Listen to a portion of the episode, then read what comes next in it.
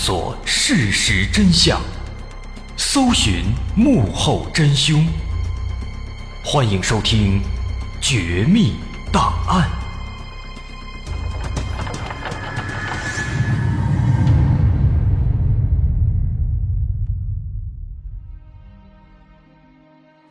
还原事实，探索真相。欢迎来到今天的《绝密档案》，我是大碗。据说啊，在很多的外国人眼里，能够有条件移居到美国或者加拿大的中国人，那么一定是非常有钱的，因为很多中国人来到了外国以后，就喜欢到处买房子、搞投资，挥金如土。啊，虽然说买房在我们的观念里啊，确实是一种比较稳妥的投资方式，也的确能够彰显自己的经济实力，但是有时候啊，它也不一定是好事儿，尤其是在国外。就比如今天咱们要说的这起案件，主人公他就是一位身价过亿的华人富豪，但是忽然某一天，他忽然惨死于家中。本以为。这只是一起简单的谋财害命的案件，毕竟这是一个大富翁啊。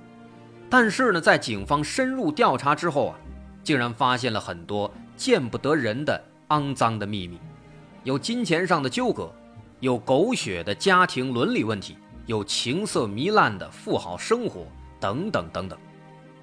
在这位华人富豪死亡的背后，究竟隐藏着哪些不可告人的秘密呢？这件事儿啊。要从一档综艺节目开始说起。具体来讲，是这档综艺节目让这起案件引起了大范围的关注。在二零一五年，加拿大出了一档综艺节目，这是一档什么样的节目呢？因为很多老外都感觉中国人有钱嘛，那这档综艺节目呢，可以说就是为了完全迎合这样的观点而创造而拍摄的。它的名字叫做《公主我最大》，属于网综，在互联网上播放。而这个节目一经播出，马上就在北美和中国两波观众里引发了海啸一般的讨论。因为毕竟这两波观众对这件事的认识是有一定差异的。其实通过刚刚简单的介绍，说白了，这个《公主我最大》呢，这就是一个炫富的节目。第一季有四位女主角，全都是非常年轻的姑娘，但是都非常有钱。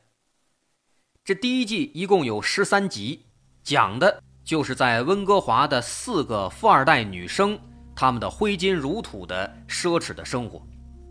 她们每一天的生活呢，基本就是频繁的出入各种高档餐厅，出门就是各种豪车接送，甚至还有私人飞机啊，每天活得花天酒地。好像非常的让人向往。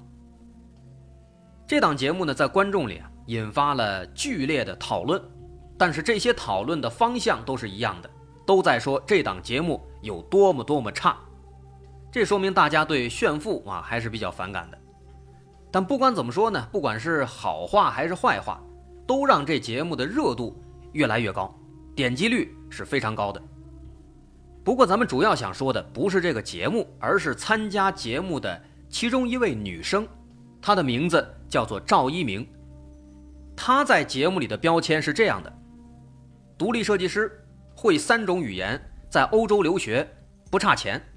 而且，这样的一个近乎完美的女孩，竟然只有二十五岁。这赵一鸣，他在节目里说，说自己是一个来自中国的移民，是一个十足的富二代。咱们耳熟能详的各种名牌，什么爱马仕啊、迪奥啊、香奈儿这些奢侈品，对普通人来说，可能攒一两年的钱才能给媳妇儿送一个。但他们呢，随随便便招手就来，家常便饭。说这个赵一鸣他有钱到什么地步呢？在第一季其中的一期节目里面，他把另外的三位女主角带到了一个小岛上，而这个小岛竟然是赵一鸣的私人岛屿。在节目里能看到赵一鸣这豪宅，那是相当气派，巨大的落地窗，华丽的游泳池，在他这岛上还收藏着很多人们从来没有看到过的古董名画。这四个女主角在小岛上，哎，一起划船、捉螃蟹，一起做饭、开香槟、举杯同庆，各种谈天说地，那气氛是既热烈又融洽，又让人羡慕。其实从这第一季节目来说啊，四位女主角，这个赵一鸣在这四位里面算是比较有观众缘的，因为她不光是有钱，不光是长得好看，最主要的是她情商还挺高的，还是一个硕士，这算得上是有钱，但是也非常努力的那种了，比较讨喜。所以赵一鸣通过这个节目也收获了非常多的粉丝。但是让所有的粉丝都没有想到的是，就在节目播出一年多以后，赵一鸣家的一处豪宅里发生了一起骇人听闻的凶杀案件。受害者死者名叫苑刚，他是一位四十来岁的中年男子。那这个苑刚是谁呢？他为什么会死在赵一鸣的家里呢？他的死跟赵一鸣又有什么关系呢？随着苑刚的死啊。一系列惊天的秘密将会浮出水面。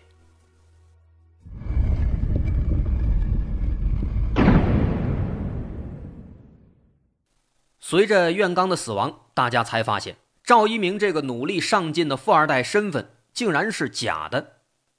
警方调查得知，在炫富节目里，赵一鸣展示的那些豪车、那些私人飞机、游艇，还有那个收藏着古董的私人小岛。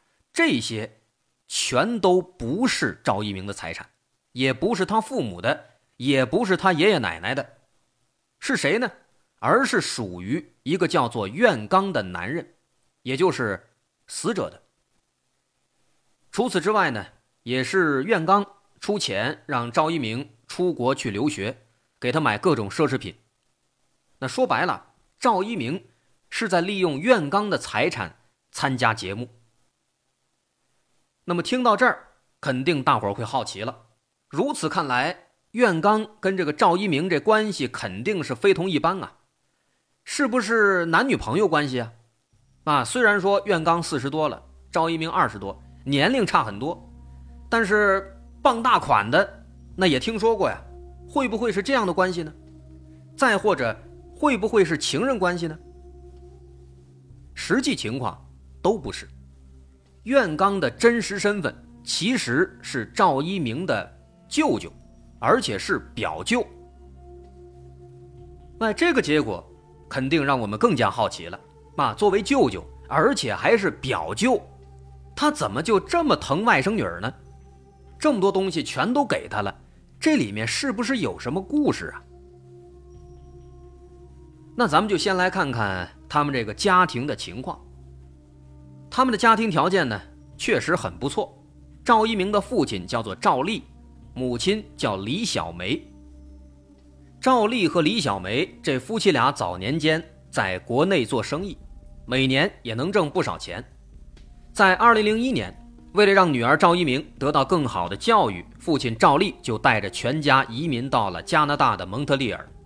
这一年，赵一鸣只有14岁。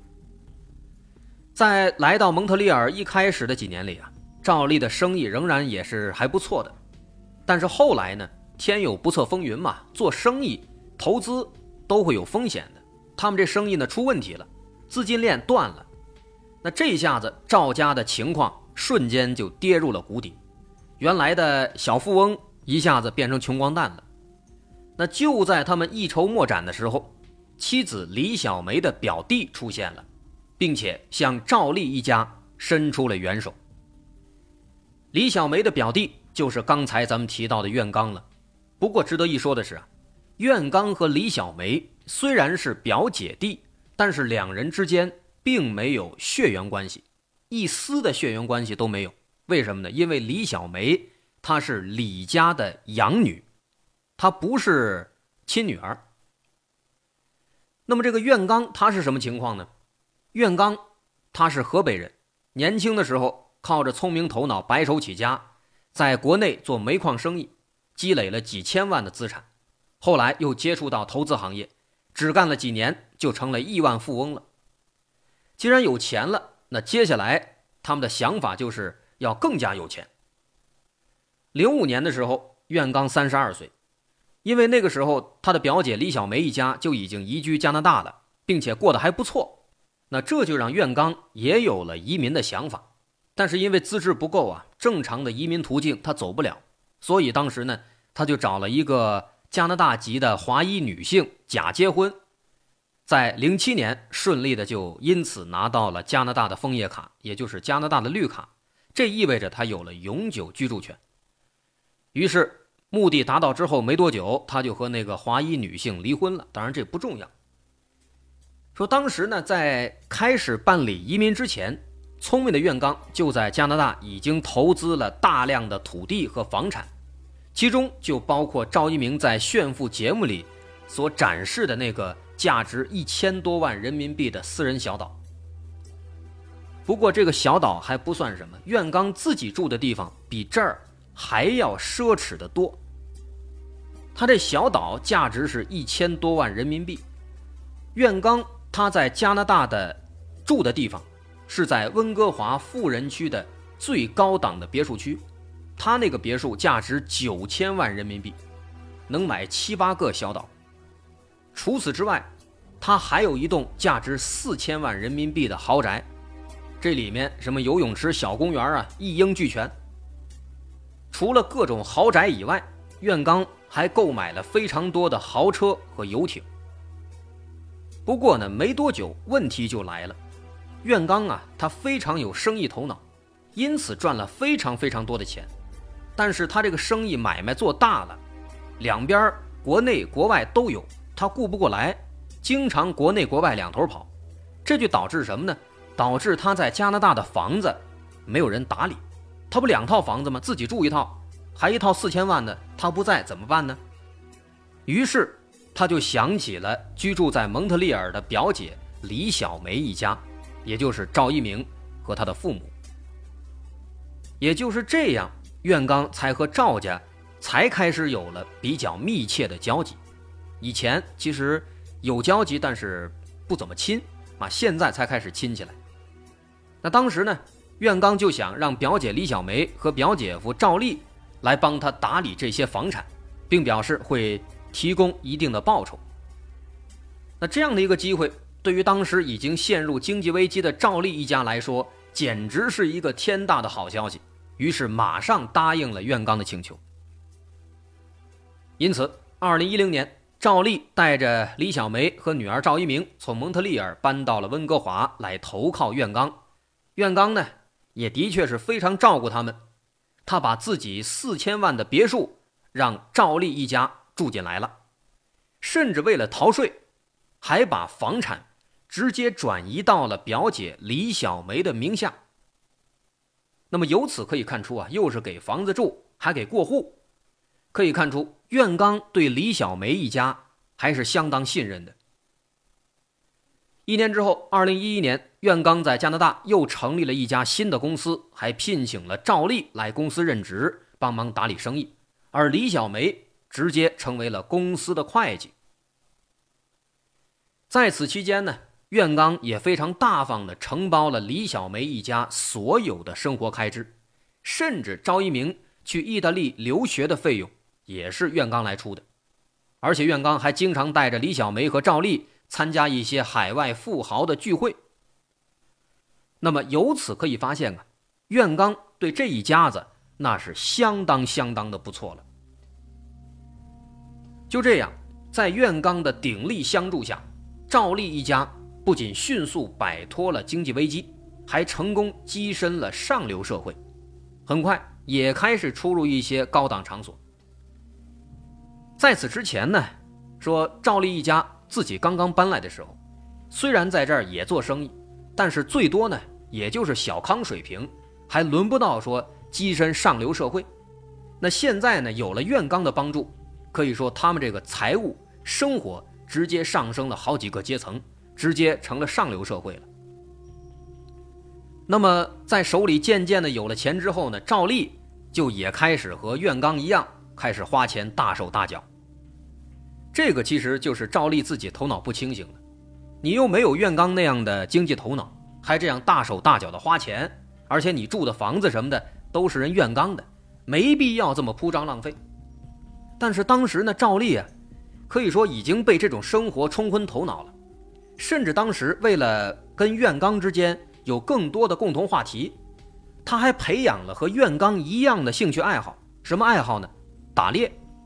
哎，您看这爱好，咱想都不敢想啊。那在外人看来呢，这一家子相处的确实非常融洽。哎，表弟这么帮衬着表姐一家，苑刚这人那是相当不错了。而李小梅和赵丽一家呢，看起来啊也是知恩图报，在苑刚的公司里那是勤勤恳恳，有什么事儿经常他们一手操办。但是啊，谁也没有想到，在这种看似幸福和谐的表象之下，一个悲剧正在酝酿当中，而悲剧的产生，恰恰就跟他们的共同的爱好有关系。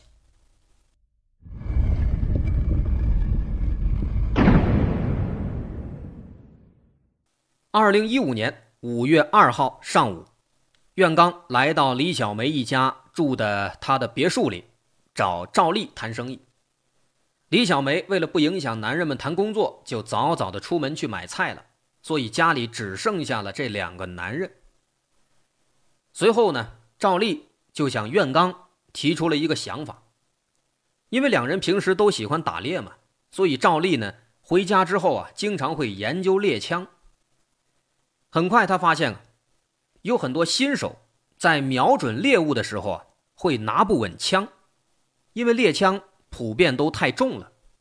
于是赵丽就发明了一种把枪固定在腰间的一个支架，这样一来，把这枪架住了，就能够让枪口稳定住了，对新手是有比较大的帮助的。